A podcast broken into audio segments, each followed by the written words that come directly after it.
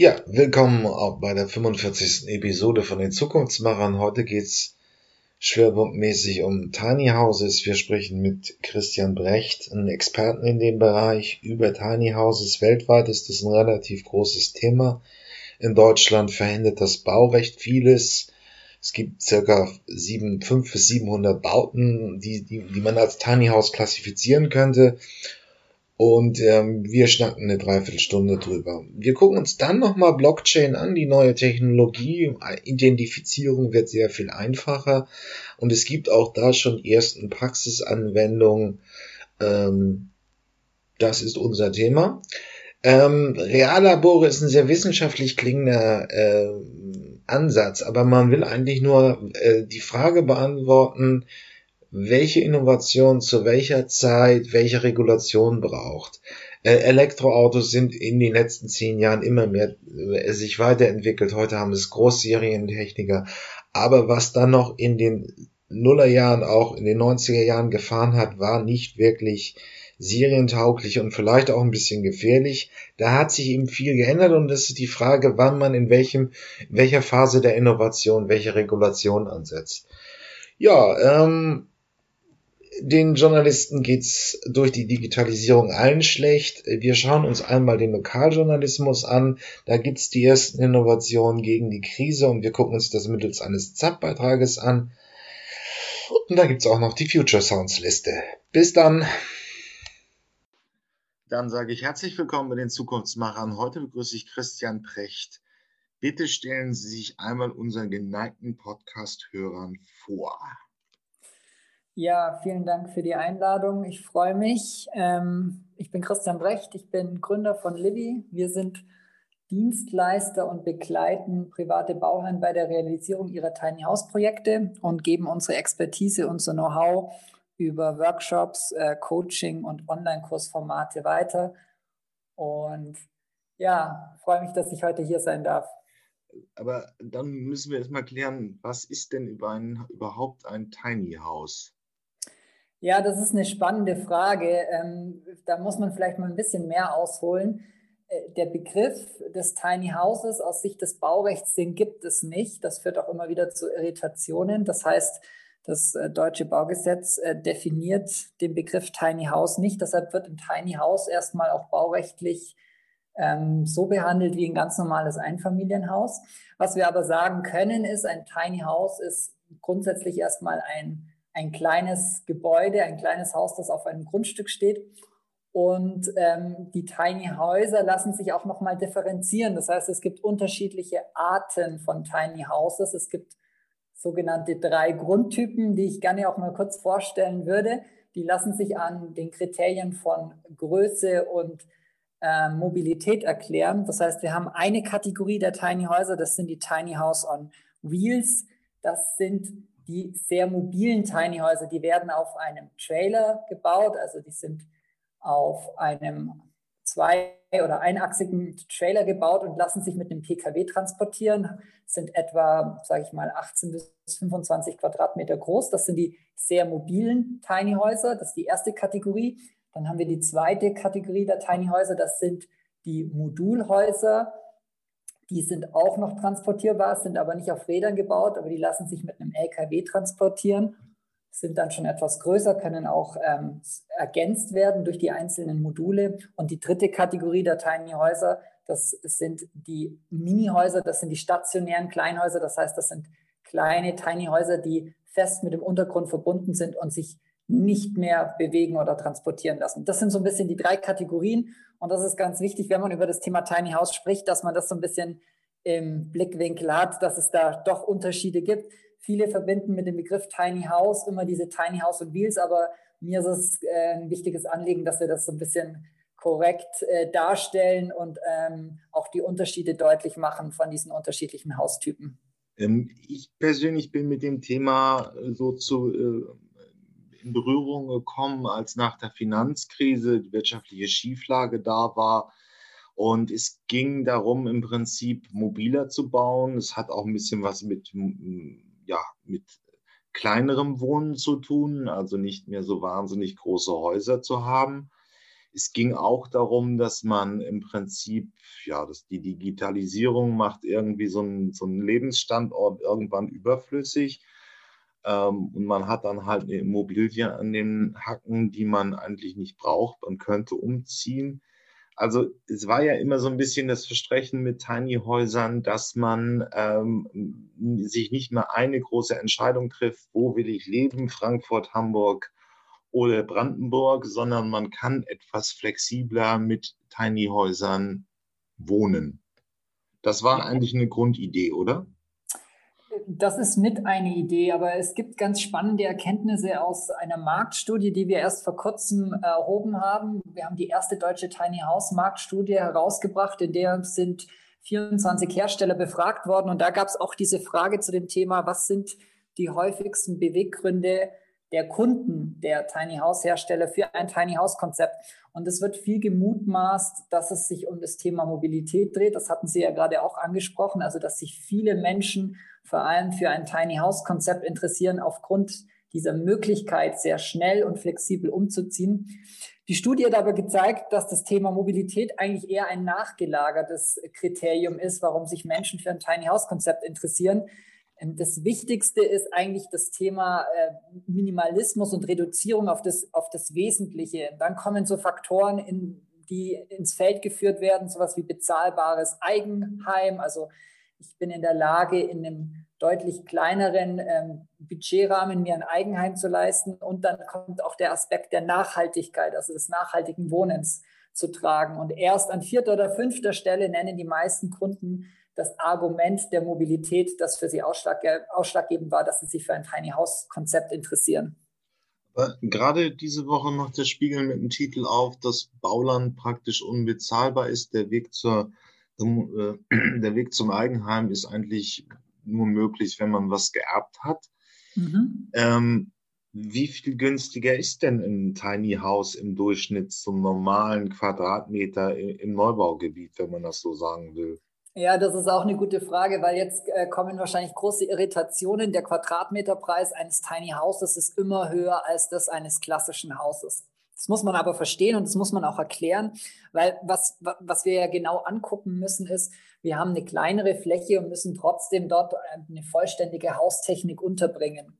Das heißt, der Quadratmeterpreis eines Tiny Houses, die Studie hat gezeigt, der liegt so im Durchschnitt bei 2300 Euro, ist immer über dem eines klassischen Einfamilienhauses. Das liegt einfach daran, im Einfamilienhaus ist mehr Fläche da. Das heißt, Kosten wie Heizung, Sanitär, Technik ähm, verteilen sich auf einer größeren Anzahl an Quadratmeter. Damit sinkt der Quadratmeterpreis bei einem klassischen Einfamilienhaus, das jetzt irgendwie 180 Quadratmeter groß ist. Also das ist wichtig. Das heißt, die Quadratmeterpreise dürfen wir nicht angucken, wenn wir Tiny House Konzepte vergleichen. Das Entscheidende ist, dass es möglich ist, in einem Budgetrahmen, sage ich mal, ab 60.000, ähm, der Durchschnitt von den Tiny Häusern liegt wahrscheinlich irgendwo zwischen 70, 80, 85.000 Euro, die Möglichkeit zu haben, an ein Eigenheim zu kommen. Und das ist natürlich im Vergleich zu einem klassischen Eigenheim so nicht möglich. Das heißt, wir haben eine Möglichkeit für eine Zielgruppe, die deutlich weniger ähm, über weniger finanzielle Mittel verfügt,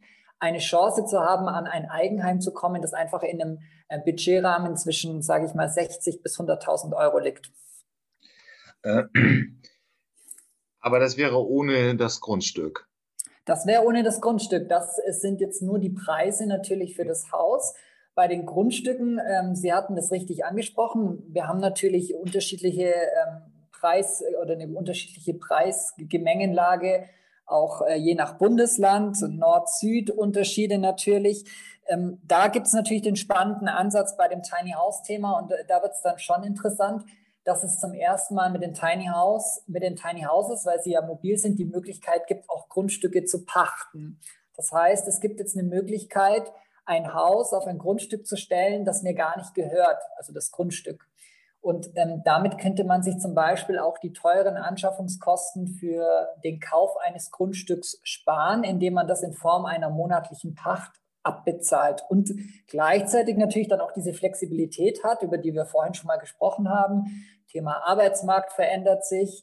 Ähm, und ich bin dann nicht mehr an das eigene Grundstück, das ich vielleicht irgendwie gekauft habe, ähm, langfristig gebunden, sondern könnte auch nach drei, vier, fünf, sechs, sieben Jahren, je nachdem, was sich in meinem Umfeld oder in die familiäre Situation nochmal verändert, umziehen. Das wäre jetzt ein spannender Use Case, dass zum ersten Mal mit Tiny Häuser auch Grundstücke temporär bezogen werden können.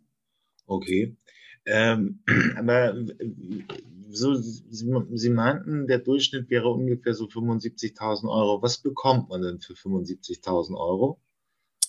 Mit, mit was bekommt man? Meinen Sie jetzt die Größe? Oder die was? Größe, aber auch allgemeiner die Wohnqualität. Ist sowas, ist 75.000 Euro dann schon für eine Familie geeignet oder ähm, ist es zu klein? Ähm, was würde man da so ungefähr für den Durchschnitt bekommen als Haus? Also Sie müssen, das ist vielleicht auch ganz wichtig, dass man das versteht, ähm, die Tiny House Konzepte in der Auslegung von der Größenordnung richten sich jetzt mal per se nicht an, an Familien. Ähm, außer es gibt natürlich Familien, die wirklich sehr minimalistisch ähm, wohnen möchten.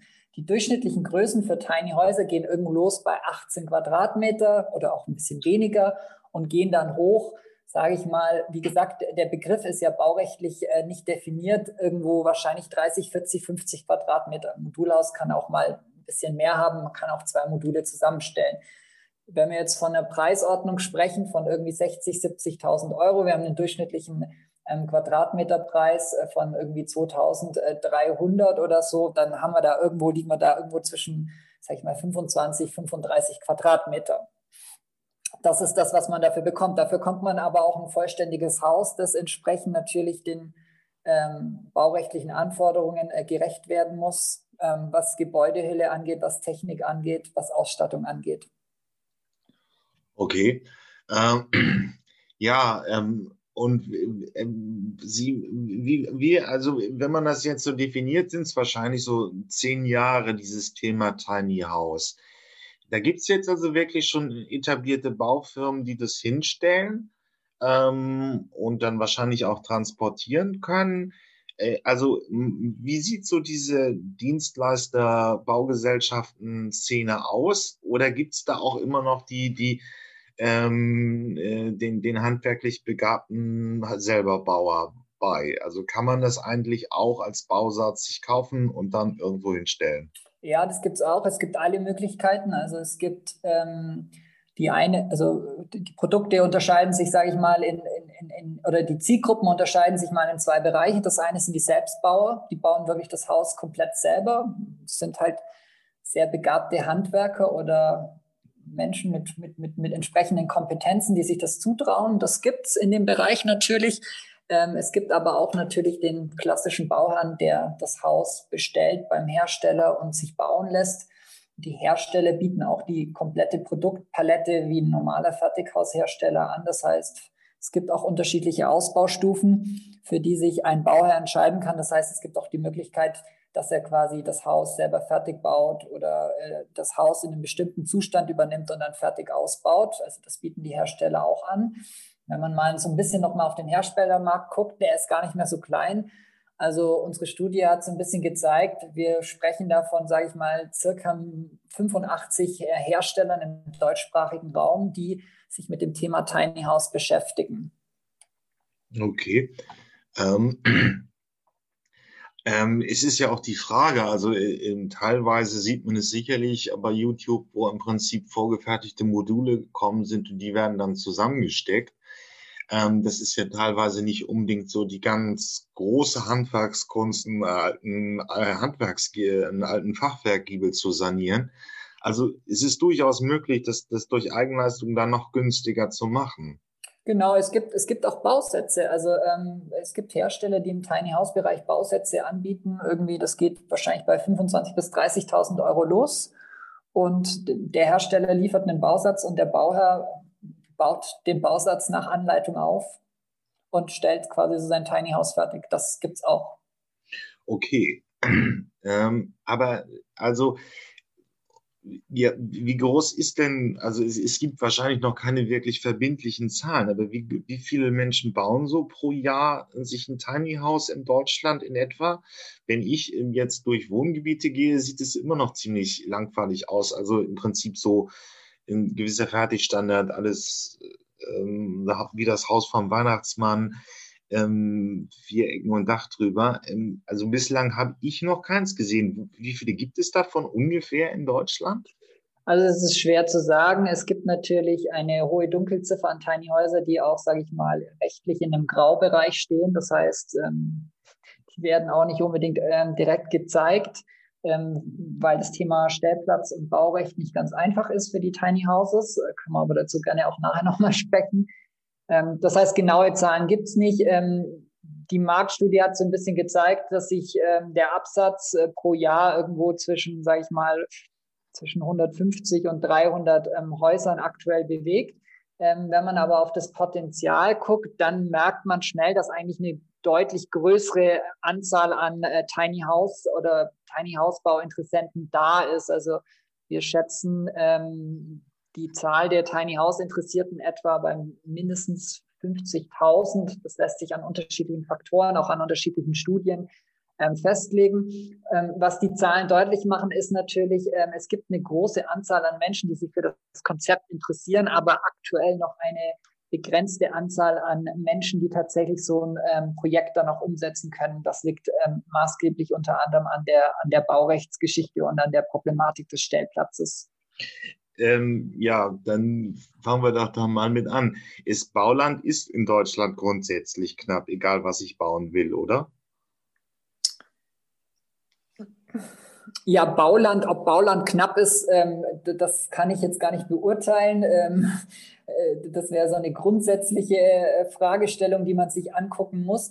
Die Herausforderung beim Thema also bei der Realisierung von Tiny House Projekten ist, dass es für das Thema Tiny House keinen Sonderstatus gibt. Das heißt, es wird baurechtlich wie ein ganz normales Einfamilienhaus behandelt.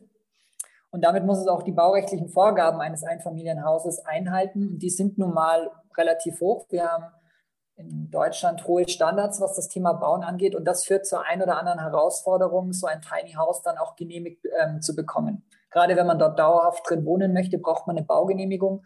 Für die Baugenehmigung braucht man bestimmt, bestimmte weitere Anforderungen. Da sprechen wir über Themen wie Brandschutz, Statik, ähm, Energieeinsparverordnung, ähm, solche Themen, die müssen alle für ein Tiny House erfüllt werden. Und das ist nicht ganz einfach, ähm, weil das Objekt in der Form einfach deutlich kleiner ist und es auch Vorgaben gibt, also baurechtliche Vorgaben, sagen wir mal, ein Bebauungsplan, in dem zumindest in, in vielen Teilen Deutschlands auch äh, optische Vorgaben gemacht werden, sei es äh, eine Definition eines Dach, einer Dachform oder Mindestgrößen, Abstandsflächen. Und die sind oft mit den, mit den kleinen Häusern, mit den Tiny Häusern nicht so einfach einzuhalten. Ähm, ja, dann das größere Problem. Also das Baurecht verlangt im Prinzip die Art und Weise, wie momentan im Durchschnitt gebaut wird. Und da passt das Tiny House nicht unbedingt rein. Es muss ähm, also ein, für ein relativ kleines Haus ein relativ großer Aufwand getrieben werden, also energetische, energetische Sanierung, Sanierung nicht, sondern baurechtliche Vorschriften einzuhalten und so weiter und so fort. Das macht es einfach sehr schwierig, dieses Haus zu bauen. Genau, Sie müssen sich halt vorstellen, ich sage mal so, das Thema Tiny House ist relativ neu, auch wenn es es jetzt mehrere Jahre in Deutschland schon gibt. Ähm, aber das Baurecht, das deutsche Baurecht ist auf diese Wohnform natürlich nicht vorbereitet. Das sehen wir auch an den Grundstücksgrößen. Die werden zwar immer kleiner, auch im Einfamilienhaus, aber theoretisch ein, ein klassischer Tiny House Bauherr braucht ja kein Grundstück mit, mit, mit 400 bis 500 Quadratmeter oder so. Manche Grundstücke sind ja auch deutlich größer. Und ähm, da ist so ein bisschen, äh, sage ich mal, der Hund begraben. Also ähm, wir bräuchten eine, ein flexibles Baurecht, das diese Wohnform vielleicht entweder mit einem Sonderstatus versieht oder eine Möglichkeit macht, diese kleinen Wohnformen auch in einer ganz normalen Form zu genehmigen. Und das ist momentan halt nicht der Fall, weil das Baurecht diese Wohnform nicht kennt und deshalb auch nicht auf diese Wohnform ausgerichtet ist. Man, man kann ja auf YouTube sich das auch angucken. Ich werde sicherlich ein paar in ähm, Tutor äh, Filme, Videos reinpacken. Ähm, in Australien, Neuseeland ist das Thema sehr viel größer. In Deutschland verhindert jetzt einfach ähm, das Baurecht, das nicht dafür angepasst ist, diese, den Durchlauf von, von Tiny Häusern. Genau, die werden nicht genehmigt. Also das ist so ein bisschen das Problem. Natürlich haben wir auch die Situation, dass wir ähm, das eine ist ja äh, der Genehmigungsprozess, das andere ist die Verfügbarkeit von äh, relevanten Stellplätzen. Da gibt es ja Initiativen, also zum Beispiel ähm, viele Tiny House Bauern organisieren sie mittlerweile in, in Vereinen oder in Gemeinschaften, um dieses Thema ge gemeinschaftlich voranzutreiben, weil sie selber merken, im Einzelprozess ist es relativ schwierig. Das ist auch die Erfahrung, die sich bei uns gezeigt hat. Ähm, wir bieten ja Beratung und Coaching zu diesem Thema an. Ähm, viele gehen hier mit, mit einem falschen Ansatz an dieses Thema ran, unterschätzen dieses Thema massiv. Und das ist dann ein relativ frustrierender Prozess, weil sie nach einem Jahr oder nach mehr als einem Jahr immer noch kein passendes Grundstück für so ein Tiny House Projekt gefunden haben. Das heißt, wenn man das Ganze angeht, dann gilt es, das professionell anzugehen, auch mit einer, mit der richtigen Strategie. Und diese Stellplatzthematik, die wird sich zukünftig, aber da bin ich einfach mal optimistisch schon auch in der Form entschärfen, dass es immer mehr Gemeinschaftsprojekte gibt, die diese Stellplätze auch zur, zur Verfügung stellen. Das heißt, ähm, neben diesen regionalen Gruppen, die das Thema selber in die Hand nehmen, gibt es auch immer mehr Städte und Gemeinden, die sich mit diesem Thema beschäftigen. Wir haben hier zum Beispiel jetzt im Münchner Norden in im Erdingen-Projekt, ähm, wo sich die Stadt bereit erklärt hat, gesagt hat, wir möchten ein Tiny House Village realisieren. Wir stellen dafür eine Fläche zur Verfügung. Und solche Piloten und Prototypen gibt es deutschlandweit immer mehr. Das heißt, ähm, es ist ein stärkeres Bewusstsein für diese Thematik da. Und in, in dem Zuge werden auch mehr Stellplätze oder Flächen für passende Tiny Häuser dann auch in der Zukunft geschaffen werden. Also, sind wir mit so, entscheidend ist im Prinzip, also das wäre, wie ich mir das vorstelle, ist es, dass es einen Verein gäbe, der im Prinzip eins dieser normalen äh, Baugrundstücke sich besorgt, ähm, die halt 400, 500 Qua äh, Quadratmeter groß sind. Und dann werden da mehrere Tiny Häuser drauf abgestellt, ähm, ähm, abgestellt. Das regelt man dann über eine Vermietung oder Verpachtung oder anteilig ähm, äh, zahlen die Bewohner des Tiny Hauses oder die Bauherren der Tiny Häuser eben den, den Beitrag zum Kaufpreis des Grundstücks. Genau, also das sind jetzt, konkret das, verstehe. Ja, das sind, also das sind jetzt diese Gemeinschaftsprojekte. Es gibt natürlich die Möglichkeit, ein Tiny House auch auf einem, auf einem Einzelgrundstück umzusetzen. Ja. Ähm, das ist natürlich nach wie vor möglich. Da gilt es einfach mit den baurechtlichen äh, Spielregeln halt umzugehen und äh, entsprechend das passende Grundstück zu finden. Aber was wir natürlich viel sehen im Markt ist, dass sich immer mehr Menschen zusammenschließen, weil es gibt auch so eine Komponente, die hat diesen diesen gemeinschaftlichen Faktor, dass man sagt, irgendwie man nutzt bestimmte Infrastruktur auch, ähm, sage ich mal, als Gemeinschaft. Das hat natürlich auch Vorteile in der Nachhaltigkeit, indem man sagt, man macht eine zentrale Energieversorgung in diesen Village-Projekten. Das sind natürlich weitere Faktoren, die da eine Rolle spielen. Und deswegen kommen diese Gemeinschaftsprojekte auch immer mehr und, und, und werden mehr in den Fokus gerückt. Und da gibt es alle Möglichkeiten, wie Sie angesprochen haben. Ähm, es gibt Vereine, die organisieren das selber, also finden Strukturen, wie sie so ein Projekt angehen ähm, in der Finanzierung, in der Umsetzung. Aber es gibt mittlerweile auch Gemeinden, die sagen, das Thema ist spannend, wir wollen das anbieten, wir wollen bezahlbaren Wohnraum anbieten für junge Menschen, vielleicht aber auch für ältere Menschen, die sind auch davon betroffen, von diesen steigenden Mietpreisen. Und ähm, dann gibt es Gemeinden und Städten, die sagen, wir wollen selber, wir, wir, müssen Neubaugebiete ausweisen, dann können wir auch so ein Tiny House ähm, Village-Gebiet ausweisen, wo wir dann ganz spezifische baurechtliche Vorgaben definieren, die es dann auch möglich machen, dass dort diese Tiny Häuser realisiert werden und auch genehmigt werden. Das ist der große Vorteil natürlich. Okay. Ähm, äh, aber da für mich eine Frage. Es ist sicherlich irgendwo schwierig. Das Baurecht in Deutschland ist jetzt historisch gewachsen. Im Weltkrieg sehr stark. Und jetzt kommt ein neues Thema rein. Man muss ja auch ganz klar sagen, es hat ja immer solche Formen gegeben, wie skandinavischen Nurdachhäuser. Ähm, die Amerikaner bauen halt ganz anders. Das hat sich in Deutschland alles nie, nie so durchgesetzt, sondern es ist halt immer die klassische Art und Weise, wie wir es machen. Aber es gibt im Tiny House Bereich schon auch äh, Bauunternehmen, die sagen, ja, wir übernehmen, wenn ihr ein Grundstück habt, kann ich dir das da hinstellen. Ich kriege es auch einfach äh, durch. Also es gibt auch schon die ersten Anb äh, gibt es Anbieter, die, die eine ähm, One-Stop, One-Solution-Lösung anbieten, die also sagen, wenn du uns da, äh, für die Summe X können wir dir das fertig hinstellen in drei Monaten. Ähm, natürlich, also äh, letztendlich ein Tiny House ist letztendlich auch nichts anderes als eine Art Fertighaus. Das heißt, es gibt eine relativ äh, klare Preiskalkulation. Die ist ein Vorteil aufgrund dieser standardisierten äh, Bauform, die in der Fertigung diese Vorteile hat, dass es relativ planbar ist. Das Haus muss auch nicht witterungsbedingt irgendwie gebaut werden, sondern kann in der Halle ganzjährig gebaut werden. Das hat alles Vorteile in der Produktion, also in der Planung, in der Produktion, gibt eine Preissicherheit, auch was äh, die Lieferzeiten angeht, lässt sich das äh, besser kalkulieren. Und damit ist es relativ gut möglich, das zu planen. Was wir natürlich sehen ist, und das ist natürlich eine, eine interessante Entwicklung am Markt, dadurch, dass das Thema Stellplatz und äh, Baurecht nach wie vor ein Problem ist, gibt es natürlich auch immer mehr Ideen von Herstellern, wie sie konkret an Grundstücke können, äh, an Grundstücke selber kommen, die sie dann quasi in Kombination, also Grundstück plus Haus anbieten können. Damit steigt natürlich die Attraktivität des Herstellers enorm, wenn er nicht nur das Haus anbieten kann, sondern auch den passenden Stellplatz dazu. Okay, alles klar. Ähm, was das Thema, wo ich irgendwie noch so ein bisschen äh, die Assoziation habe, was ist mit Campingplätzen? Also ich meine, da wären ja Stellplätze da. Äh, warum äh, kombiniert man das nicht miteinander? Tut man schon.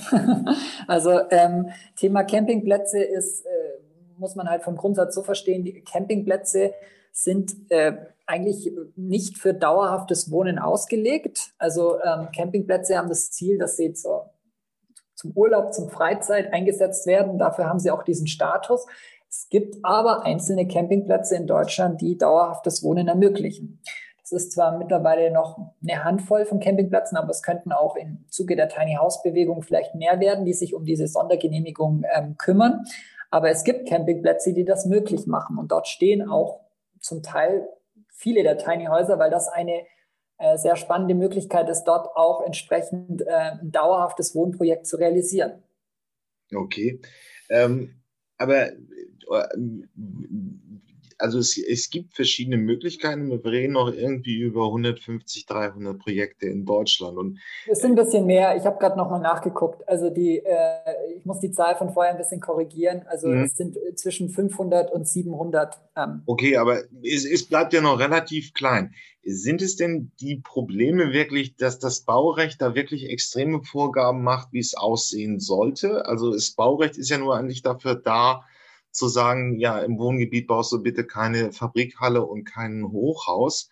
Aber die Vorgaben, äh, so wie ich das jetzt raushöre, sind die Vorgaben schon so, dass wirklich detailliert in das Design eingegriffen wird. Und das macht dann halt diese Projekte ziemlich schwierig umsetzbar. Ja, also stellen Sie sich mal vor, also es gibt Bebauungspläne, die haben Mindestvorgaben für, für, für Wandhöhen beispielsweise oder da steht drin, in einem Neubaugebiet, ähm, da muss zweigeschossig gebaut werden. Das ist schwierig natürlich. Also wenn sowas im Bebauungsplan drinsteht, dann können Sie da kein eingeschossiges Tiny House Projekt realisieren, egal wie Sie die Fassade machen oder die Ausrichtung oder welches Dach Sie drauf machen. Also wenn es solche Vorgaben gibt Richtung Mindesthöhen, die in einen zweigeschossigen Wohnbau gehen, also ist, der Gesetzgeber hat ja da eine Idee dahinter. Natürlich, er will äh, Wohnraum schaffen in der Form. Deswegen macht er solche Vorgaben auch in den, in den Neubaugebieten, äh, damit Platz effizienter genutzt wird. Aber für die Tiny Häuser in der Form ist es natürlich schwierig. Also es gibt natürlich Konzepte, wo man auch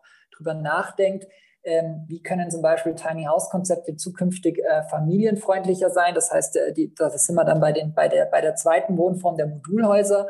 Das sind ja einzelne Module, die könnte man ja auch stapeln, die kann man nebeneinander stellen macht es aber, also das heißt, es gibt eine Idee, auch zweigeschossig Tiny House Projekte zu realisieren, aber das, die meisten Tiny Häuser sind natürlich äh, eingeschossige mhm. Module und damit wird es natürlich schwierig, ja, ähm, solche, diesen Anforderungen gerecht zu werden.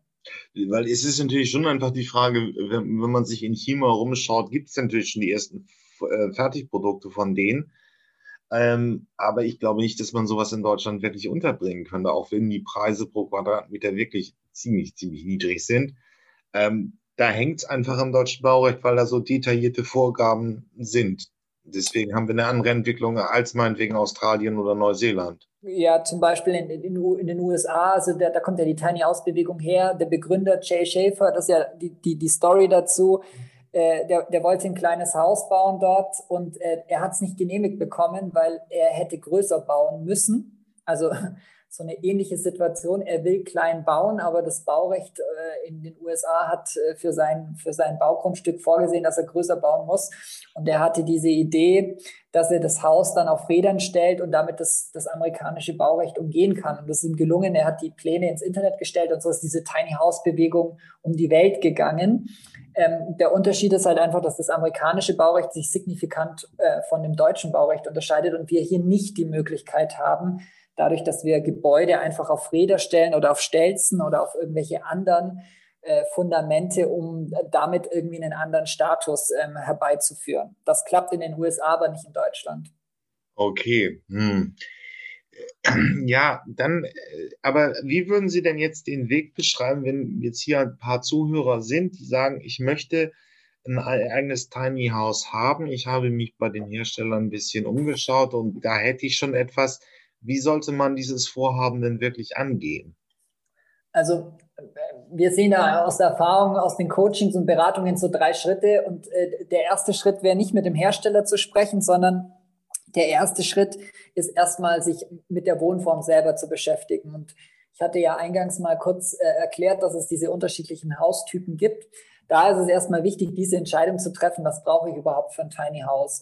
Unsere Erfahrung hat gezeigt, aus den, äh, einfach aus den Beratungsgesprächen, dass viele sich da, damit viel zu wenig beschäftigen. Die sagen, sie wollen Tiny House und wenn ich aber dann Rückfragen stelle, welches Tiny House, warum, was sind die Anforderungen, dann stellt sich relativ schnell raus, dass man sich viel zu wenig damit beschäftigt hat. Was brauche ich denn? Wie, wie mobil möchte ich wirklich sein? Wie wichtig ist mir das Thema Nachhaltigkeit? Wie wichtig ist mir das Thema, dass ich dieses Haus nochmal flexibel erweitern kann? Also das sind alles Kriterien, mit denen muss man sich in dieser ersten Phase beschäftigen. Und wenn man dann mal eine Entscheidung getroffen hat, dass man weiß, okay, ich möchte ein Tiny House on Wheels oder ich möchte ein Modulhaus oder ich möchte ein Mini-Haus, dann kann man sich mit dem Thema Baurecht und Grundstückssuche beschäftigen. Und da gilt es einfach halt darum, sich professionell äh, zu informieren, ähm, zu schauen, was ist möglich und eine Strategie auch in der Suche zu haben und nicht irgendwie äh, wahllos und blind nach so einem Grundstück zu suchen, ähm, weil es natürlich einfach Vorgaben gibt. Zum Beispiel im, im Außenbereich in Deutschland ist dauerhaftes Wohnen nicht möglich. Das wissen die meisten nicht. Und trotzdem suchen ganz viele Menschen im Außenbereich irgendwie bei einem Bauernhof oder irgendwo auf einer Wiese einen passenden Stellplatz für ein Tiny House Projekt. Das kann nie was werden.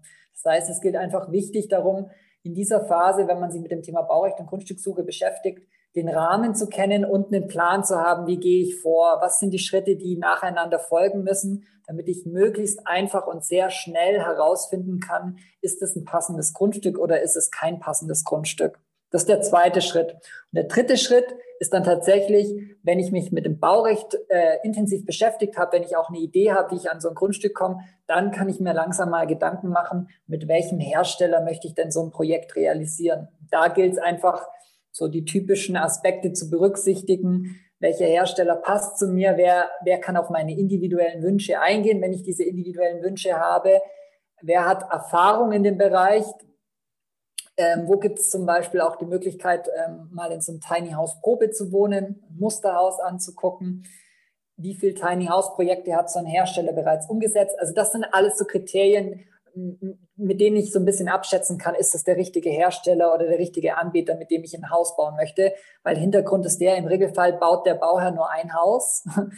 Äh, und er gibt auch äh, vielleicht nicht den, den stolzen Preis eines Einfamilienhauses aus, aber er gibt auch zwischen mindestens 70, 80.000 Euro aus für das Haus und dann muss das natürlich passen. Und da gilt es halt einfach in diesem Prozess, sich dann auch intensiv damit zu beschäftigen, mit den unterschiedlichen Anbietern, auch die Preise zu vergleichen, die Angebote zu vergleichen, um eine gute Entscheidung zu treffen. Ja, das ist ja im Prinzip wie beim normalen Hausbau auch, nur wenn die Summen halt kleiner sind. Genau, also absolut richtig. Mit dem großen Unterschied oder Großunterschied kann man jetzt sehen, wie man möchte. Dadurch, dass die Produkte relativ jung sind, gibt es natürlich ähm, noch keine Langzeiterfahrungswerte von, von bestimmten Produkten im Markt. Das mhm. macht es natürlich für den, für den Bauherrn äh, um ein Vielfaches schwieriger. Das ist das eine. Und das andere ist, dadurch, dass die Produkte flexibel und mobil sind, kommt auch eine größere Anzahl an Herstellern für den, für den, für den Bauherrn in Frage. Das heißt, wir haben viele Tiny House Hersteller, die deutschlandweit liefern.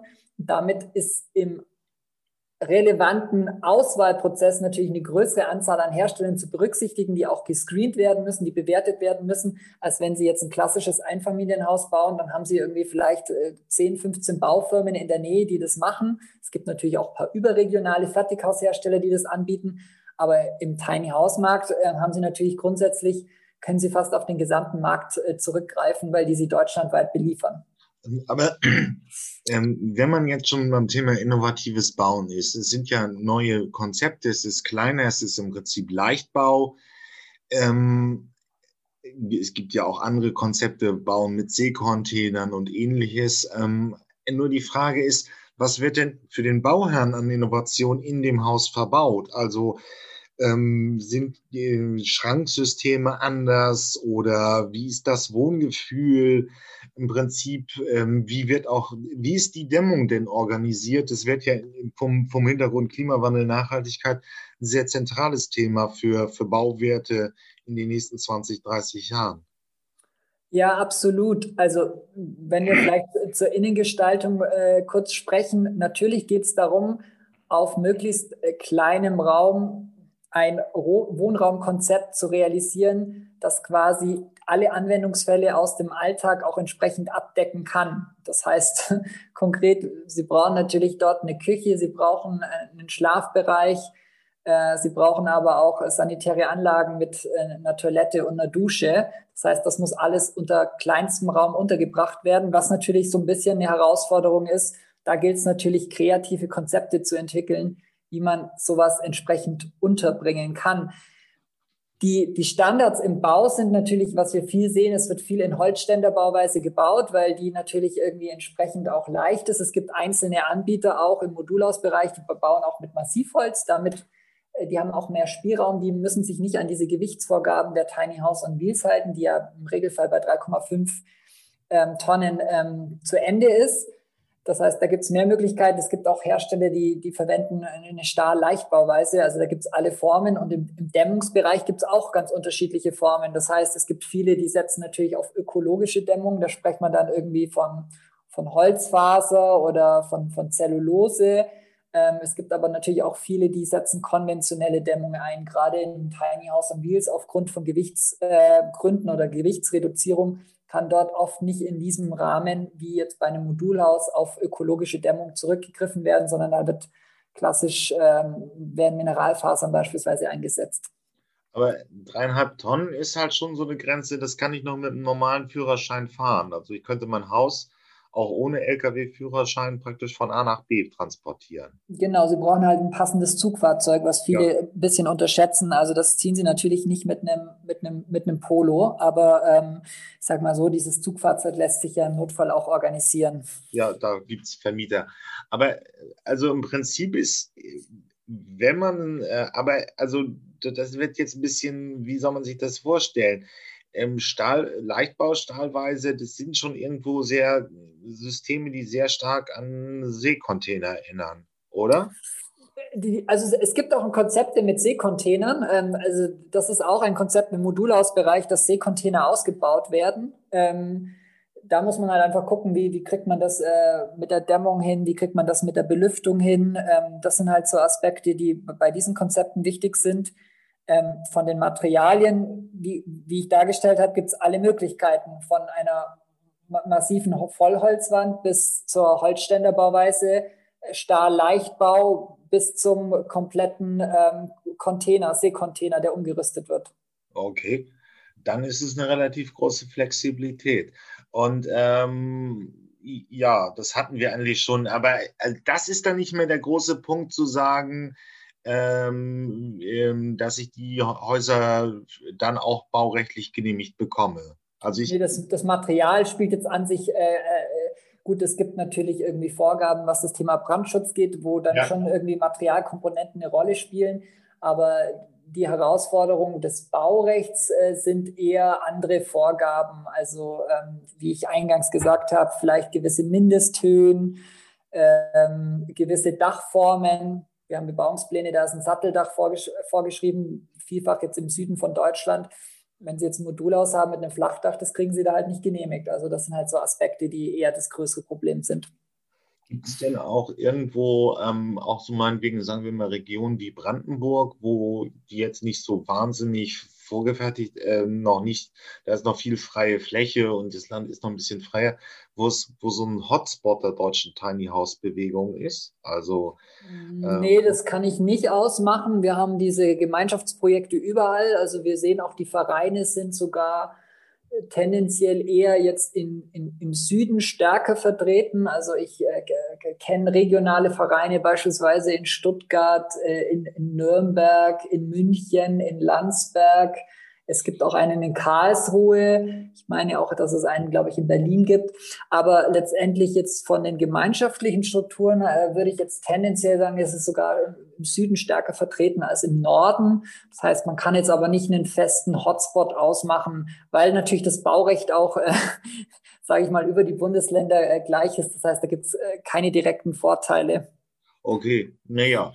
Ähm aber es, es, bildet sich dann so langsam auch eine Community hinter dem Tiny House, also die dann auch praktisch, ja, wenn man jetzt die Konzepte so ein bisschen sich weiter anguckt, das hat nicht viel mit dem Tiny House zu tun, aber es gibt ja schon die ersten Coworking Spaces auf dem Land oder in, Vororten und so weiter. Ähm, wo halt ja diese neue Generation, die also wahrscheinlich hauptsächlich übers Netz arbeitet, die digital unterwegs ist, ähm, sich auch neue Wohn- und dann auch äh, Arbeitsformen sucht. Ja, also zahlenmäßig kann man das schon beziffern. Also wenn man sich mal so ein bisschen ein paar Zahlen ähm, anschauen möchte, zum Beispiel, man kann sich mal das äh, Suchvolumen von dem Begriff Tiny House auf Google angucken. Hm. Das sind im Monat 165.000 Menschen, die nach dem Begriff äh, Tiny House auf Google suchen. Wir können festmachen, dass wir beispielsweise circa 50.000 Mitglieder in in, in äh, unterschiedlichen Facebook-Gruppen haben, die sich zu dem Thema Tiny House, Mini House oder Modulhaus austauschen. Ähm, also das sind schon alles ähm, belegbare Zahlen, Daten und Fakten, um zu sagen, das ist schon eine immer, immer größer werdende Zielgruppe, die sich jetzt auch nicht, die kommt aus einem Nischenbereich, aber sie wird größer und sie kriegt immer mehr Zulauf. Und deswegen, wenn ich mir so ein bisschen diese Tiny House Bewegung angucke, werde ich vielfach, vielfach gefragt, ist es eher jetzt so ein, so ein Hype-Thema, das wir gerade sehen? Und die sind in, in, in, fünf Jahren sind die ganzen Tiny Häuser wieder weg und ich komme eigentlich aufgrund der Zahlen, Daten, Fakten zu einem anderen Ergebnis, dass ich sage, das ist schon eine, eine immer stärker werdende Trendbewegung, die natürlich unterschiedliche Strömungen und Motive auch berücksichtigt, sei es Minimalismus, sei es Nachhaltigkeit, sei es aber Flexibilität im Wohnungsmarkt das sind, sind ja auch so Grundströmungen, die wir auch stärker sehen und die natürlich in dieser Wohnform auch irgendwie gebündelt werden können. Ja, und das Baurecht ist halt eben aus einer Zeit, wo man noch irgendwie eine klassische Erwerbsbiografie über 40 Jahre hatte. Absolut. Deswegen passt das nicht ganz zusammen. Aber zum Abschluss, gibt es denn auch noch eine, irgendwo eine Möglichkeit, äh, Tiny Houser mal real zu erleben? Es gibt ja weltweit auch viele äh, oder ich will, ich will jetzt nicht Airbnb nennen, aber es gibt natürlich auch andere Wohnsharing-Plattformen, Nine Flats und so weiter, wo man das einfach mal während eines Kurzurlaubes erproben kann, ob das Tiny House etwas für einen ist. Ja, absolut. Also es gibt äh, die ein, äh, unterschiedliche Hersteller bieten Probewohnungsmöglichkeiten an, entweder in Kooperation mit, mit Campingplätzen, da gibt es schon Konzepte, ähm, wenn man es wirklich mal in Echtzeit äh, testen möchte. Ähm, es gibt aber auch die Möglichkeit, wenn man sich mit dem Thema mal vor Ort näher beschäftigen möchte. Es gibt eine große Messe, die Tiny House Messe in Karlsruhe, das New Housing Festival, was äh, dieses Jahr leider aufgrund der aktuellen Situation ausfällt. Aber dort äh, sind mittlerweile ist eine zweistellige Anzahl an Herstellern mit, mit Ausstellungs- ähm, und Musterhäusern vor Ort. Das heißt, hier gäbe es einen eine, eine wunderbare Möglichkeit, sich mit den Themen, mit, den viel, mit der Vielfalt der unterschiedlichen Bauformen, auch mit den unterschiedlichen Herstellern tiefer auseinanderzusetzen und auch da mal, sage ich mal, unterschiedliche Wohnformen ähm, anzugucken und auszuprobieren. Ähm, übrigens, wenn der Hörer interessiert ist, wir packen diese Links auch nochmal auf die Shownotes dieser Podcast-Episode. New Housing Festival haben wir eben gerade gehört und eben auch verschiedene Projekte. Mir fällt da auch noch ein bisschen was zu ein. Also keine Panik, da steht alles auf den Shownotes dieser Episode. Und dann bleibt mir eigentlich auch nicht viel übrig, außer mich zu bedanken, Herr Brecht. Vielen Dank für Ihre Zeit. Ja, gerne. War mir eine große Freude. Alles klar. Bis dann. Tschüss. Danke. Tschüss. Tja, Blockchain-Anwendung. Langsam kommt diese Technologie wirklich im realen Leben an und wir lassen uns erstmal noch erklären, was es denn genau ist. Das ist ein etwas komplexer Zusammenhang, deswegen ein paar Minuten Erklärung. Kodiert. Gut, versuchen wir am Anfang erst einmal uns anzunähern, was denn die Blockchain ist. Und da gibt es aus meiner Sicht zwei wichtige Punkte. Erstens, sie ist ein System, um Transaktionen dezentral zu verwalten. Was Transaktionen sind, darauf komme ich gleich noch zu sprechen. Dezentral ist ein wichtiges Wort, das wir im Hinterkopf behalten sollten, denn das ist eine der wesentlichen äh, Besonderheiten der Blockchain, die eben dafür sorgt, dass so manche Experten so aufgeregt sind, was die Möglichkeiten dieser Technologie angeht. Also dezentral. Ja. Das zweite ist, dass sich bestimmte Aktionen und Vorgänge automatisieren lassen. Und äh, was das genau meint, äh, darauf werde ich gleich noch zu sprechen kommen, weil das ist eben eine der Besonderheiten äh, der digitalen Technologie. Man kann eben äh, nicht nur Informationen von A nach B transferieren, sondern eben auch noch Bedingungen daran knüpfen und so weiter und so fort.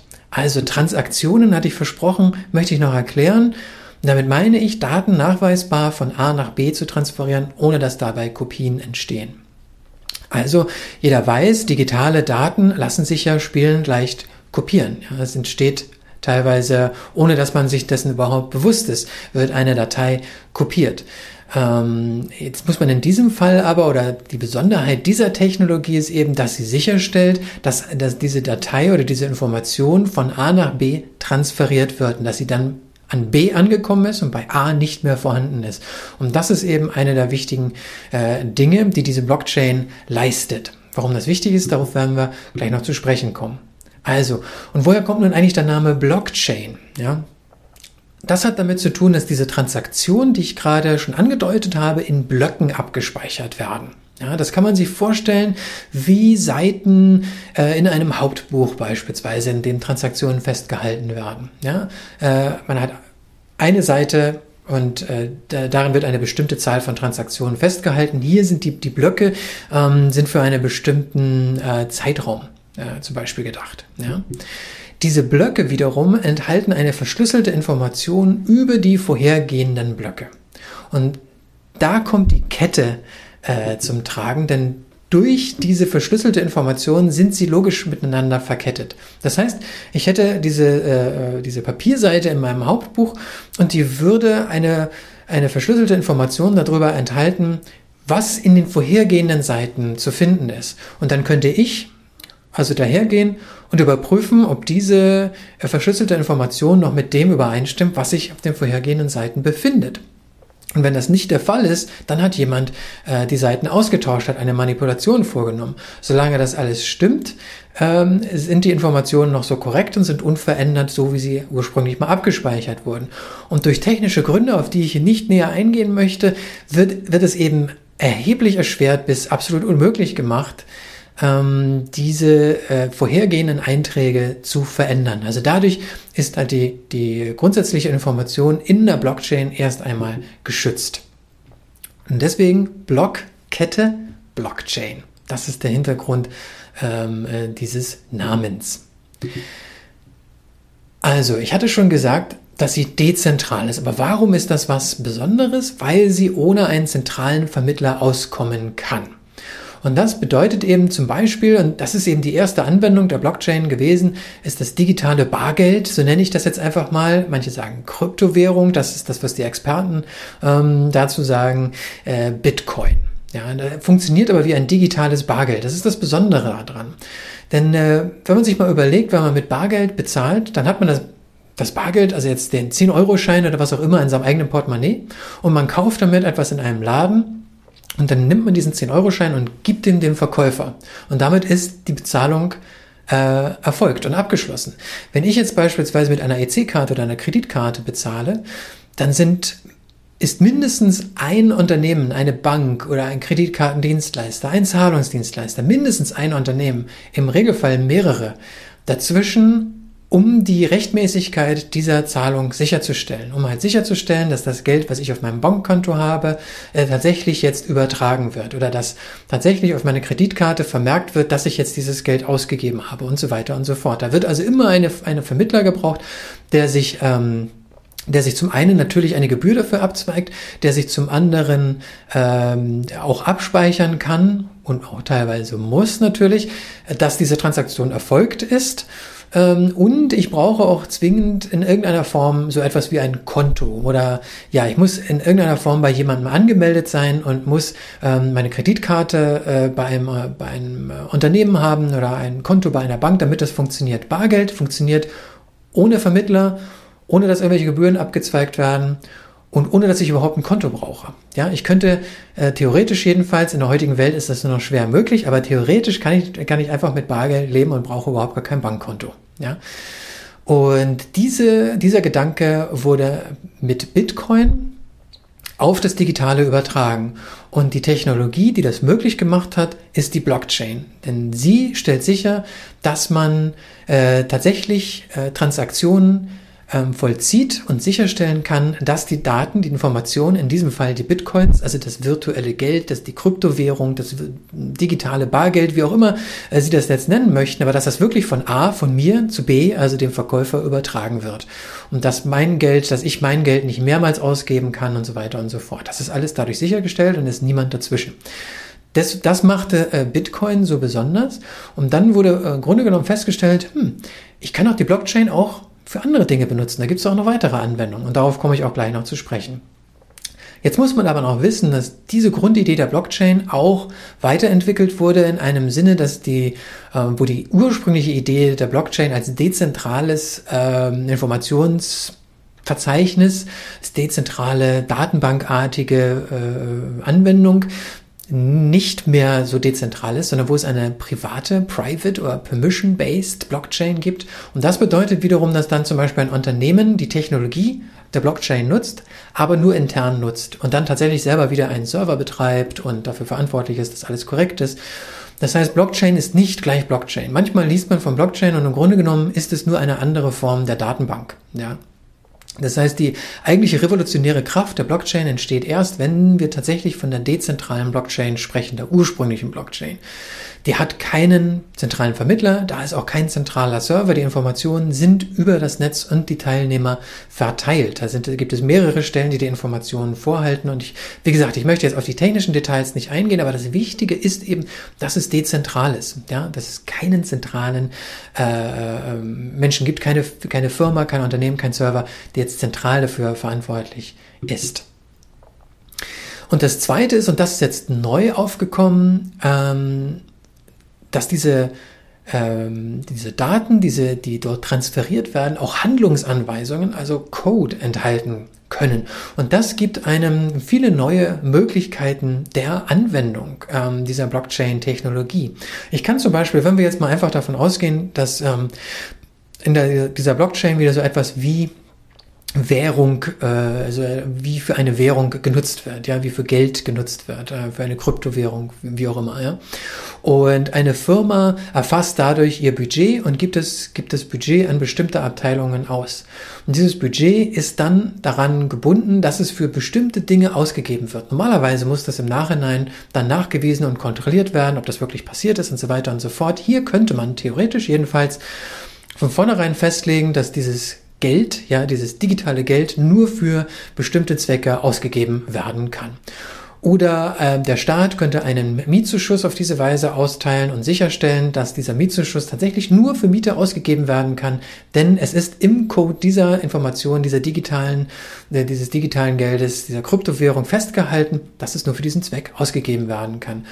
Und diese Handlungsanweisungen können zum Beispiel auch genutzt werden, um Smart Contracts umzusetzen. Und das bedeutet, dass man Verträge umsetzt, die äh, praktisch ja zwischen Maschinen geschlossen werden können, die bestimmte Regeln enthalten, wo, ähm, um ein Beispiel zu nennen, und ich komme da vielleicht auch noch auf ein, zwei Dinge, aber ein Beispiel zu nennen ist, äh, wenn Sie Solar Solarpaneele auf Ihrem Dach haben und Sie wollen das Geld ähm, sie wollen den, den Strom weiterverkaufen, den überschüssigen Strom, den sie selber nicht brauchen, und sie weiterverkaufen. Sie wollen den anbieten. Dann könnten sie dort einen Smart Contract einstellen und Stromanbieter könnten dann äh, halt automatisch mit ihren Solarpanelen oder welche, welche, welches Gerät auch immer dann dafür zuständig ist, diesen Smart Contract auszuhandeln, automatisch aushandeln, zu welchen Bedingungen dieser äh, Strom weiterverkauft wird. Das heißt, sie müssten nicht mit jedem einzelnen Stromanbieter irgendwelche Verträge schließen, sondern sie würden einmal festlegen, das sind meine Bedingungen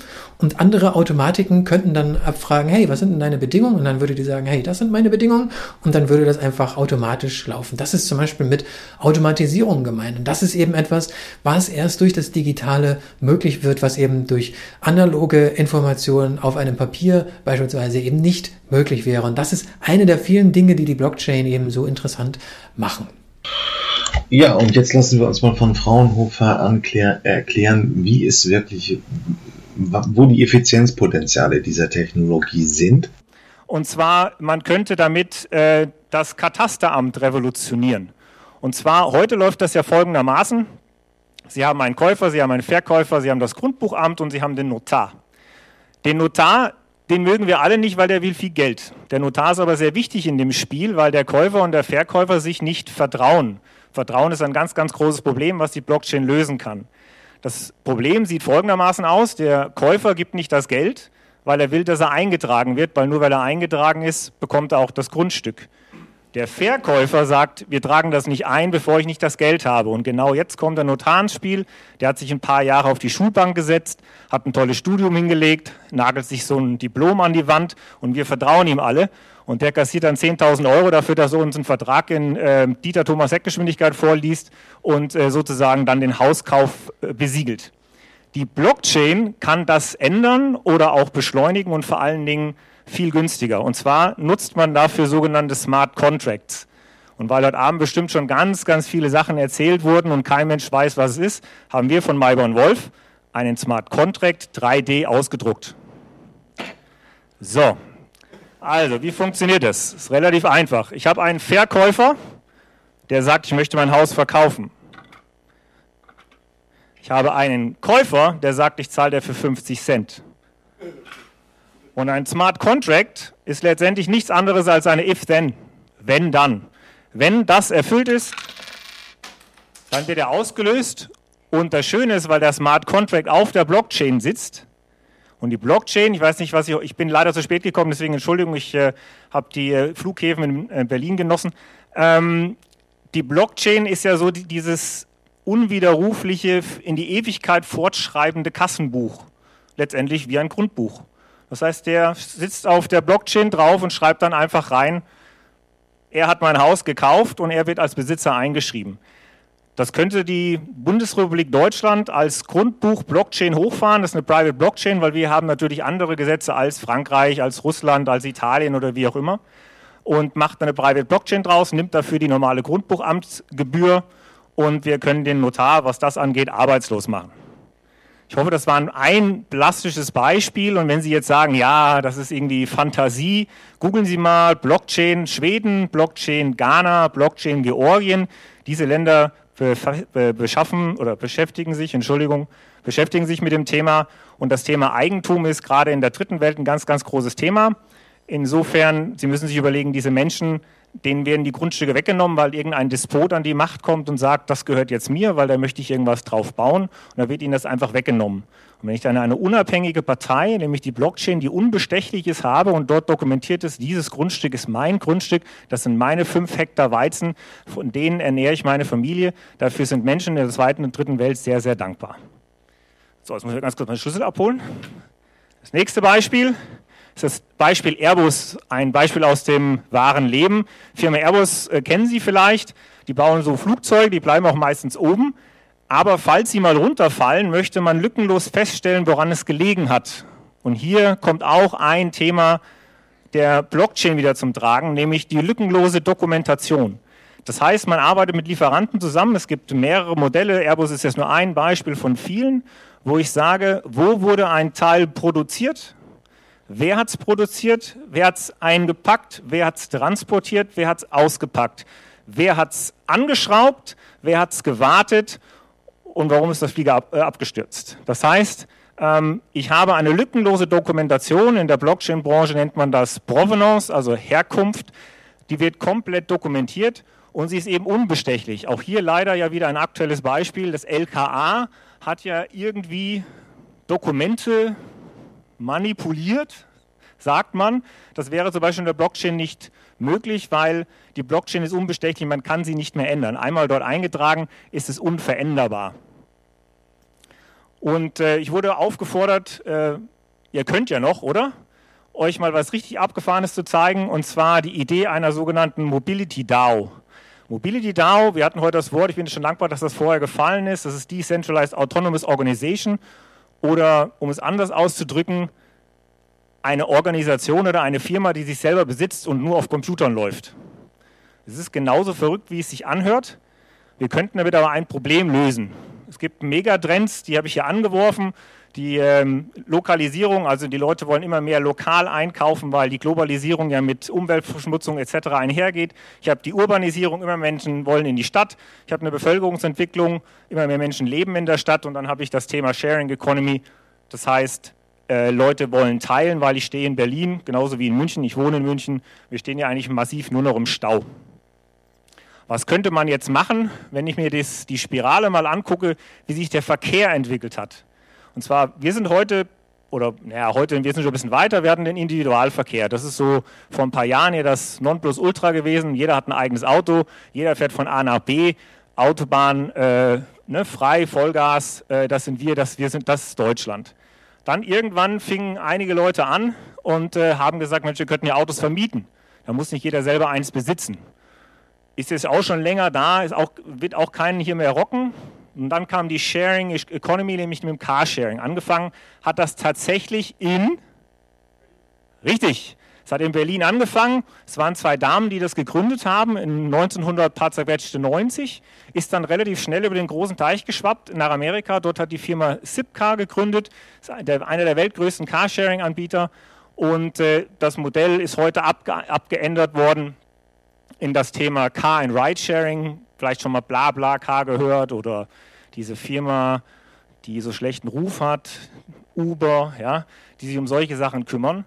Und ähm, das, was uns kurz bevorsteht und was sich viele Leute gerade in Deutschland nicht vorstellen können oder vielleicht nicht vorstellen wollen, die Diskussion um die Ethik, ob ein Roboterauto jetzt entscheidet, ob es den Rentner oder den Säugling über den Haufen fährt, das wird letztendlich ein theoretischer Fall bleiben. Notfalls wird es einfach ausgewürfelt und das wird diese Technologie nicht aufhalten.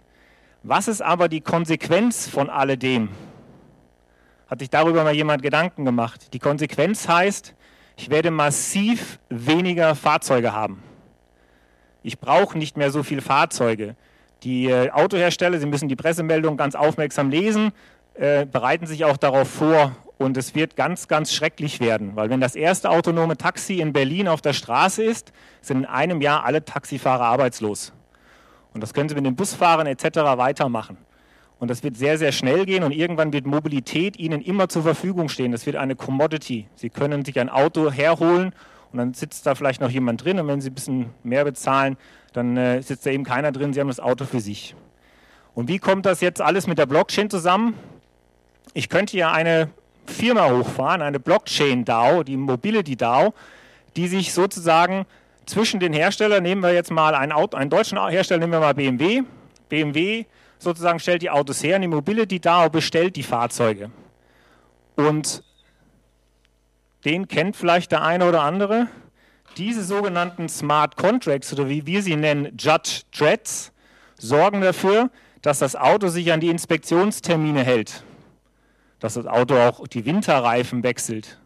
In Judge Dredd, ich weiß nicht, ob Sie den Film oder den Comic kennen, Executioner, also Judikative, Legislative und ähm, Exekutive in einem. Das ist ein Smart Contract. Einmal programmiert, führt er das einfach aus. Der fragt niemanden mehr, der läuft. Und wenn ich dem Auto einfach die Information mitgebe, alle 10.000 Kilometer musst du zur Inspektion, dann fährt das Auto dahin. Das Auto besitzt sich also selber und bekommt von der Bevölkerung Aufträge. Das Auto muss aber auch mit anderen sozusagen kommunizieren, stellen sich vor, sie fahren zum Flughafen, müssen durch so eine Schranke durch. Und genau da haben wir ein Thema, was die Blockchain sehr, sehr gut kann, nämlich die Kommunikation zwischen Maschinen.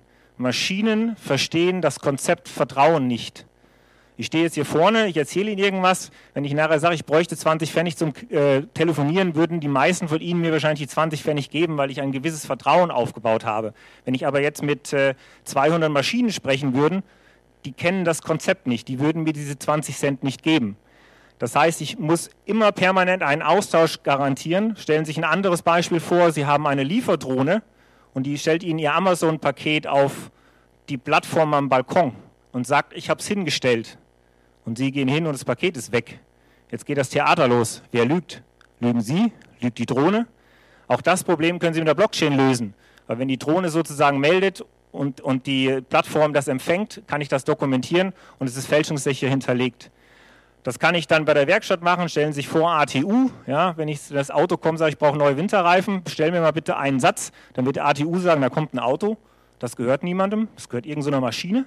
Und dem soll ich jetzt die Reifen bestellen. Das kann funktionieren, weil ich dieses Vertrauen da eben einbaue. In der Blockchain, das können Sie auch einfach mal mitnehmen für heute Abend, ist das Vertrauen kommt quasi im Protokoll mit. Sie müssen sich keine Gedanken machen über Third Parties, über Notare. Ja, ist jetzt nochmal drei Minuten nochmal eine konkrete Anwerbung in der Logistik. Ah, und ist auch leider irgendwie so ein Werbejingle, aber nichtsdestotrotz erklärt relativ genau, um was es geht. Und deswegen hören wir uns das nochmal genauer an. Nehmen wir zum Beispiel diesen Dönerverkäufer. Der hatte eine clevere Idee. Warum nicht Bio-Döner verkaufen? Die Leute fanden diese Idee super. Richtig super sogar. Und deshalb wird die Schlange vor seinem Dönerladen immer länger und länger und länger. Aber woher weiß der Dönerverkäufer eigentlich, dass er seinen Kunden auch wirklich Bio-Döner verkauft? Durch die Blockchain. Wie? Ganz einfach. Die Blockchain ist eine dezentrale Datenbank, in der alle möglichen Informationen wie Verträge, Lieferscheine, Zertifikate und, und, und gespeichert werden können. Aber nicht nur an einem Standort, sondern an ganz vielen PCs gleichzeitig. So können alle Teilnehmer der Blockchain zeitgleich Informationen einstellen und einsehen. Transparenz statt Vertrauen ist hier das Motto. In unserem Beispiel sind an dieser Blockchain der Biorinderwirt Egon, Servus, die Fleischerei Ismich, Mahlzeit, die Spedition Fahrgut, Hallo und theoretisch alle Dönerläden beteiligt, die auch Biodöner verkaufen wollen. Der smarte Bauer Egon züchtet seine Rinder mit ganz viel Auslauf, bestem Futter und artgerecht. Deshalb hat er ein Biozertifikat erhalten, das er in einem Block in der Blockchain hinterlegt. Zu diesem Block wird ein weiterer hinzugefügt, mit der Information von der Fleischerei Ismich, dass sie das Fleisch für die Biodönerspieße ausschließlich vom Bauern Egon bezieht. Eine Urkunde belegt zudem, dass die Fleischerei bei der Produktion alle Biostandards einhält. Diese in der Blockchain einsehbaren Tatsachen beruhigen unseren Dönerverkäufer schon mal. Aber eine Sorge hat er noch. Wie sehe ich eigentlich, dass die Kühlkette beim Transport meiner Dönerspieße auch immer eingehalten wird? Das weiß Frau Fahrgut von der Spedition. Unsere Kühltransporter sind mit GPS und einem Temperatursensor ausgestattet. In einem smarten Vertrag haben wir festgehalten, dass das Fleisch nur dann ausgeliefert wird, wenn die Kühlkette immer eingehalten wurde. Ein smarter Vertrag ist wie ein Programm, das sich automatisch selbst auslöst, wenn ein bestimmtes Ereignis eintritt. Wahnsinn, oder? Aber jetzt denken Sie vielleicht, gut und schön, aber können die Daten in den Blocks nicht ganz einfach manipuliert werden? Gute Frage. Die Antwort lautet nein. Denn die Blockchain arbeitet nicht nur nach dem Motto Transparenz statt Vertrauen, sondern auch nach dem Prinzip höchste Sicherheit statt Vertrauen. Wie das? Wie Sie gesehen haben, wird jede neue Information als neuer Block der Kette hinzugefügt. Jeder Block verweist über einen kryptisch zugewiesenen Schlüssel auf die Informationen, die bislang in der Kette vorhanden sind.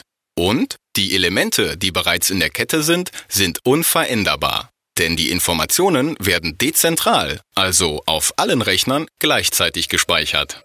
Ändert sich eine Information auf einem der Rechner, müssen erst alle anderen Rechner die vorgenommene Änderung bestätigen. Deshalb ist die dezentrale Blockchain absolut transparent, fälschungssicher und ihre Informationen für jeden Nutzer. So, da haben wir einfach eine spannende Entwicklung gesehen und es wird bald auch für den Konsumenten wahrscheinlich nachvollziehbar werden, dass da irgendwo eine Blockchain im Hintergrund läuft, wenn er seine Pizza kauft. Ja, der Bund hat sich was Neues einfallen lassen. Ähm, Innovation soll in sogenannten Reallaboren erprobt werden und dann soll eine entsprechende Regulierung leicht mitgedacht werden. Wir hören uns mal die Preisverleihung, die jetzt Corona-bedingt auch komplett digital stattfand, einmal an. Ganz herzlich willkommen zum Innovationspreis Reallabore. Wir werden in unterschiedlichste Himmelsrichtungen schalten und dabei auch in verschiedene Bundesländer. Das ist heute die erste voll digitale Veranstaltung des Bundesministeriums für Wirtschaft und Energie und ich bin froh, auch ein bisschen stolz, das machen zu dürfen. Diese Reallabore sind nicht nur dazu da, um Gründern oder Innovatoren Dinge zu ermöglichen, sondern auch uns als Regierung, als Gesetzgeber lernen zu lassen. Lernen zu lassen, wo wir flexibler, wo wir liberaler werden müssen und wo wir Möglichkeiten schaffen müssen. Wir haben in der Kategorie Ausblicke Ideen für Reallabore. In der Kategorie Einblicke sind es Reallabore in der Umsetzung. Und in der Kategorie Rückblicke sind es erfolgreich, erfolgreich abgeschlossene Reallabore. Ich freue mich, dass wir nun neun äh, wegweisenden Reallaboren den Innovationspreis verleihen können. Ich war von den Beiträgen begeistert und zwar durch die Bank und deshalb ist es keine Auswahl der Guten, sondern es ist die Auswahl der Besten. Sieger in der Kategorie Rückblicke. NECT Robo Ident. Die Zukunft der Fernidentifizierung für Krankenkassen, Versicherungen und Banken. Wir können schon fast 50 Prozent der gesetzlich Krankenversicherten äh, abdecken mit dem Verfahren. Sieger in der Kategorie Rückblicke. Medifly Hamburg. Mit Drohnen zu einer besseren Patientenversorgung. Bei einigen Operationen müssen Gewebeproben von Patienten noch während der OP in einem Labor untersucht werden. Können Drohnen beim sicheren Transport der Proben ins Labor helfen? Das hat das Reallabor Medifly Hamburg getestet. Wir sehen uns da als Wegbereiter und hoffen, dass noch viele nach uns diesen Weg beschreiten werden. Sieger in der Kategorie Rückblicke. Blockchain. Notarielle Vollmachten und Erbscheine müssen besonders gut vor Missbrauch geschützt werden. Wie können solche Urkunden in Zukunft digital verwendet werden? Dabei hilft ein digitales Gültigkeitsregister. Wir freuen uns wirklich sehr und ja, ähm, nehmen das auch als äh, Unterstützung für unsere Innovationsfreude. Sieger in der Kategorie Einblicke. Hubchain, Verknüpfung von On-Demand und Taktverkehr im ÖPNV. Das Auto ist in ländlichen Regionen oft das schnellste Mittel, um in die nächste Stadt zu kommen. Im Reallabor Hubchain wird getestet, ob ein autonom fahrender Shuttlebus eine Alternative zum Auto sein kann. Ganz herzlichen Glückwunsch an Sie und auch an alle Nominierten. Also die Hürde, in ein autonom fahrendes Fahrzeug, gar in einen Bus einzusteigen, ist durchaus noch hoch, bis ich es erlebt habe. Sieger in der Kategorie Einblicke. Delivery. Transport von Rohstoffproben mit Hilfe von Drohnen. Wir haben vor allen Dingen gelernt, dass es mit etablierten Unternehmen doch am Ende ziemlich einfach ist, wirkliche Innovationsprojekte voranzubringen. Sieger in der Kategorie Einblicke. Linie A01. Autonome Shuttles im Linienverkehr. In Deutschland gibt es viele schöne Altstädte. Oftmals sind die engen Straßen für herkömmliche Busse aber nicht breit genug. Die Stadt Monheim am Rhein setzt deshalb eine autonom fahrende Kleinbusflotte ein, um die Altstadt an den öffentlichen Nahverkehr anzuschließen. Ich bin zuversichtlich, wir werden den Erfolg fahren. Sieger in der Kategorie Ausblicke. Smala. Smarte Lade- und Lieferzonen. Wie können Liefer- und Ladezonen in deutschen Städten effizienter genutzt werden? Das will die Stadt Hamburg mit einem virtuellen Buchungssystem für Liefer- und Ladezonen erproben. Warum sind Reallabore für Deutschland aus Ihrer Sicht so wahnsinnig essentiell? Ja, man hat es ja gesehen bei den Beispielen, die wir eben schon gesehen haben, dass wir Freiräume brauchen, um gewisse Tests auch vornehmen zu können. Und wir brauchen die Rahmenbedingungen, damit auch junge, kreative Ideen auch umgesetzt werden können. Sieger in der Kategorie Ausblicke. Hochautomatisiertes Fahren auf der Schiene im Fahrgastbetrieb. Wie können automatisiert fahrende Züge sicher im Personenverkehr eingesetzt werden? Mit dem Reallabor hoffen wir gerade herauszufinden, welche Regeln und Gesetze wir anfassen müssen, um ein hochautomatisierten, aber dennoch absolut sicheren Eisenbahnverkehr zu ermöglichen. Ich freue mich, dass wir hier gerade zugucken dürfen, wie in Hamburg die Korken knallen. Herr liebe Gewinner, machen Sie das alle, Sie haben es verdient. Sieger in der Kategorie Ausblicke, Experimentierfeld, digitales Planen und Bauen. In Deutschland dauert es oft sehr lange, bis ein neues Gebäude fertig gebaut ist. Ein Grund dafür sind aufwendige Planungs- und Genehmigungsprozesse. Können diese Prozesse mit Hilfe der Digitalisierung effizienter werden? Das will die Metropolregion Rhein-Neckar testen. Alleine die Akteursvielfalt in, entlang dieser Wertschöpfungskette ist eigentlich gleichzeitig natürlich ein Riesenpotenzial, aber auch eine ganz, ganz große Herausforderung, um diese unterschiedlichen Akteure entlang dieser Prozesse auch digital äh, zu verknüpfen. Da spielen natürlich auch Identitäten eine Rolle, Daten und so weiter. Wir wollen es ermöglichen, dass wir eben aus den Reallaboren auch Wirklichkeit machen und dass es leichter wird, auch in diesem Land weiter Innovation voranzubringen. Daran liegt uns allen hier gemeinsam. Bleiben Sie gesund und ich hoffe sehr, dass wir uns im Reallabor-Zusammenhang bald auch wieder analog, ohne Sicherheitsabstand begegnen. Und um der ganzen Sache nochmal ein bisschen mehr Fleisch zu geben, einen anderen Beitrag, der die ganze Sache ein bisschen plastischer darstellt. Was der Bund jetzt wirklich damit vorhat, was sollen Reallabore werden und was wird das für die Innovation in Deutschland bedeuten? Hat das was mit Chemie zu tun?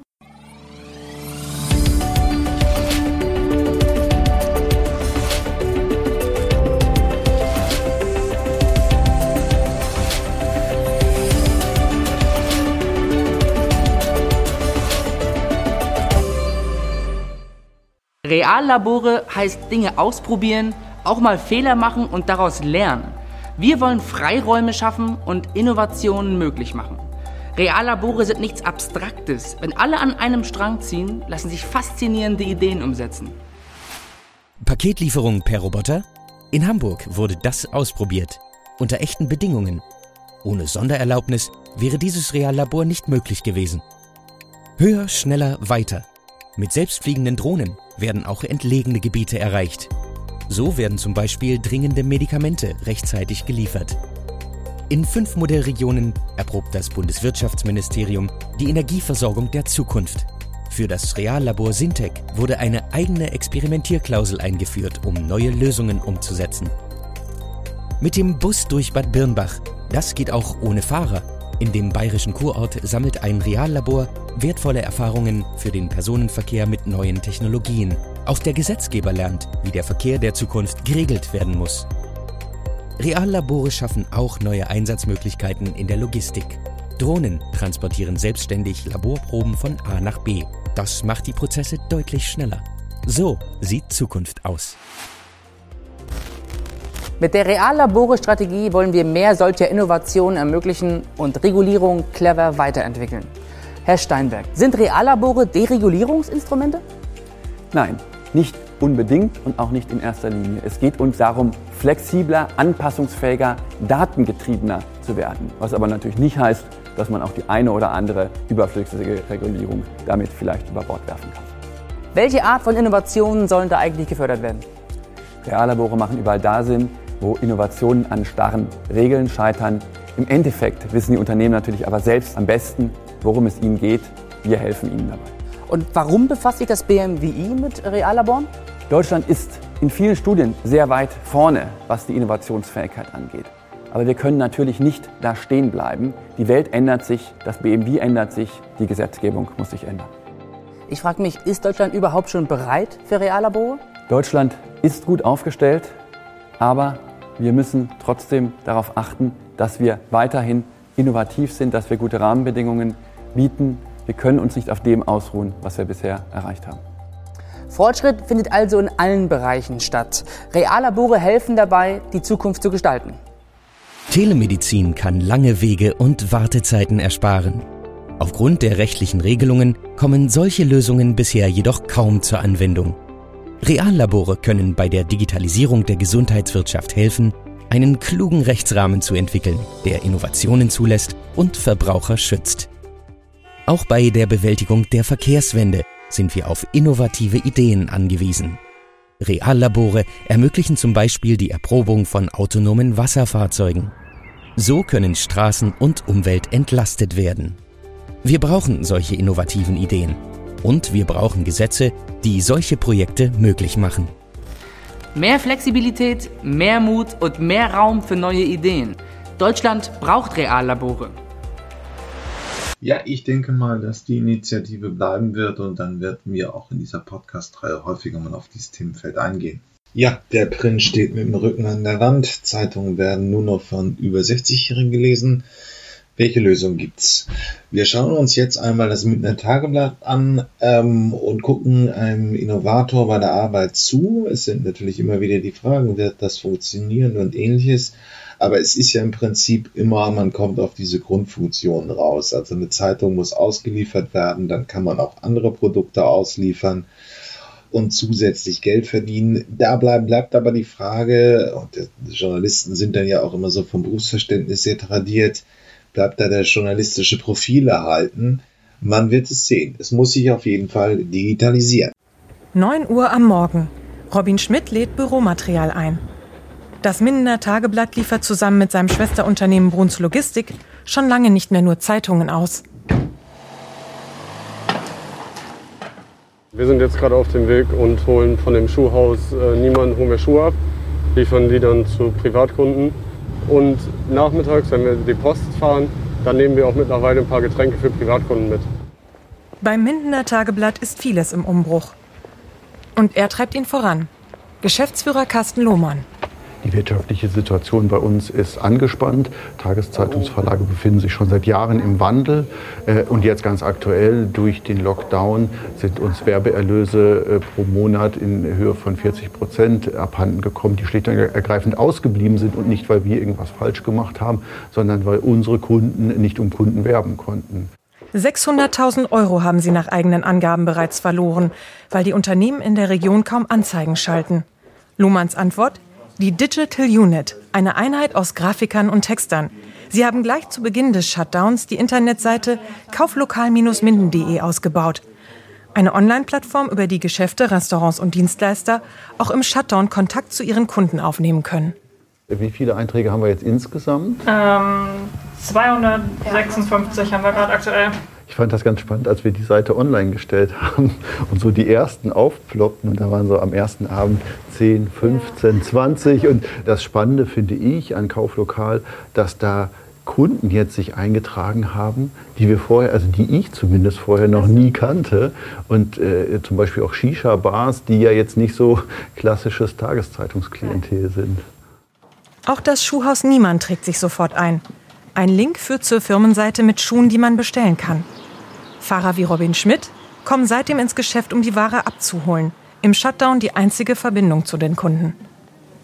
Total klasse. Vor allen Dingen der Lieferservice war total schnell bei den Kunden. In den letzten vier Wochen, wo wir das äh, genutzt haben und unser Geschäft zu waren, haben wir abends eine Mail geschickt und morgens wurden die Pakete abgeholt hier bei uns im Laden. Und dann haben wir äh, zeitgleich den gleichen Tag noch äh, äh, super Resonanz vom Kunden bekommen, dass die Schuhe am gleichen Tag der Abholung auch noch beim Kunden waren.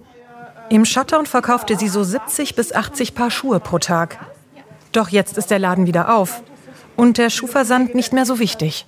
Trotz alledem möchten wir natürlich unsere Kunden hier auch im Laden begrüßen können. Ne? Und ähm, ist, das Fachpersonal, was wir haben, möchte halt ganz dicht an dem Kunden sein. Und das kann man natürlich nicht machen, wenn man sie einfach nur verschickt. Natürlich steht der eigene Laden für die Verkäufer an erster Stelle. Ob zumindest die Kunden nach dem Shutdown weiter so einkaufen wollen? Hallo. Einmal Schuhe. Ich persönlich nicht, weil ich jetzt so mit Internet nichts zu tun habe. Ich gehe gerne ins, selber ins Geschäft und rede mit den Leuten, gucke mir das selber an und finde es einfach besser. Traditionelle Einzelhändler, klassisches Kundengeschäft. Lohmann und sein Team im Verlagshaus in Minden wollen sich aber nicht so schnell geschlagen geben. Denn für sie ist das hier nur der erste Schritt. Ich finde, das Entscheidende ist, dass wir dem Einzelhandel klar sein, machen müssen, dass er das eine tun kann, ohne das andere sein zu lassen, dass er den Kontakt zu seinen Kunden pflegen will. Das ist doch klar. Ja. Aber vielleicht können wir ihm noch ein kleines digitales Zusatzgeschäft bescheren und wir müssen klar machen, dass wir ihm die ganze Prozesskette liefern können. Wir können ihm einen ja. Online-Shop bauen. Lohmann träumt von einem lokalen Amazon aus der Region für die Region. Die Logistik gibt es hier schon. Wir sind jeden Tag äh, an fast allen Haus Haushalten hier im, im Kreis. Wir, wir holen Post ab, wir, wir liefern schon für das Bürozentrum und so weiter aus. Also wir sind unterwegs mit etlichen Fahrzeugen und das baut man damit ein. Der Journalismus braucht dringend neue Finanzierungsmodelle. Soweit ist sich Geschäftsführer Lohmann auch mit dem Chefredakteur der Zeitung einig. Doch inhaltlich hält der seine Redaktion auf Distanz zu den Vermarktungsplänen. Wir hatten auch schon durchaus hier Gespräche zu diesem Thema, ja, dass dann vielleicht der Verlag fragt, ach, könnt ihr nicht auf eurem Facebook-Auftritt mal für Kauflokalwerbung machen? Das finde ich gerade, nein, das können wir nicht. Das können wir auch in diesen Zeiten nicht, wo ich großes Verständnis dafür habe, dass die Begehrlichkeiten da vielleicht da sind und noch mehr da sind, als sie sonst vorhanden sind, dass wir trotzdem daran festhalten und sagen, nein, wir können da jetzt nicht alle Dämme brechen lassen und alle Türen aufmachen. Also das finde ich schon sehr wichtig. Lohmann muss an vielen Fronten kämpfen, um Kauflokal durchzusetzen. Wenn sowas scheitert? Dann versuchen wir das nächste. Dann äh, ist es eben so, dass wir gelernt haben, äh, nach Try-and-Error-Prinzip äh, die nächsten Dinge auszuprobieren. Wir wissen, dass wir uns verändern müssen und äh, wir suchen unsere Zukunft in der Digitalisierung. Nur da kann sie liegen. Und äh, welcher Teil der Digitalisierung das ist, äh, dann. Ja, ein Punkt, wo wir gerade hier Podcast hören, das habe ich mich jetzt auch schon 2020 mal gefragt. Warum gibt es kein regionales Format als Podcast? Mir ist jedenfalls keins bekannt. Ihr könnt euch gerne bei mir melden oder es in die Kommentare schreiben, wenn es eins gibt, das ihr kennt. Ähm, aber könnte man nicht einfach irgendwie auch die äh, Tageszeitung als Podcast veröffentlichen? Warum eigentlich nicht? Okay, mit diesem Impuls geht's gleich weiter. So, auf der heutigen Future Sounds Liste ist Lana Del Rey mit Summertime, Summertime Sadness. Aber ihre neue Platte ist auch sehr gut. Ich erinnere mich nur an Arne Wielander aus der letzten Episode, der Musikjournalist von Rolling Stone, der sie als die innovativste oder eine der innovativsten Popkünstlerinnen unserer Zeit beschrieben hatte. Und deswegen werden wir sie ein bisschen huldigen hier auf dieser Liste. Und auch ein, ein Klassiker, Dancing in the Dark von Bruce Springsteen. Ähm, Springsteen ist auch sehr stark mit dem Rolling Stone verwoben ähm, und deswegen dieser Klassiker kann nie schaden. Viel Freude damit. Ja, das war's mit den Zukunftsmachern diese Woche. Ähm, hat mich mir hat Spaß gemacht und wenn ihr irgendwelche Themenvorschläge, Ideen habt oder einen Interviewpartner sucht, meldet euch einfach unter jürgen.fahrt.elektroautovergleich.org. Ähm, sonst bewertet mich gut, das wäre nett. Äh, und bis zum nächsten Mal. Tschüss.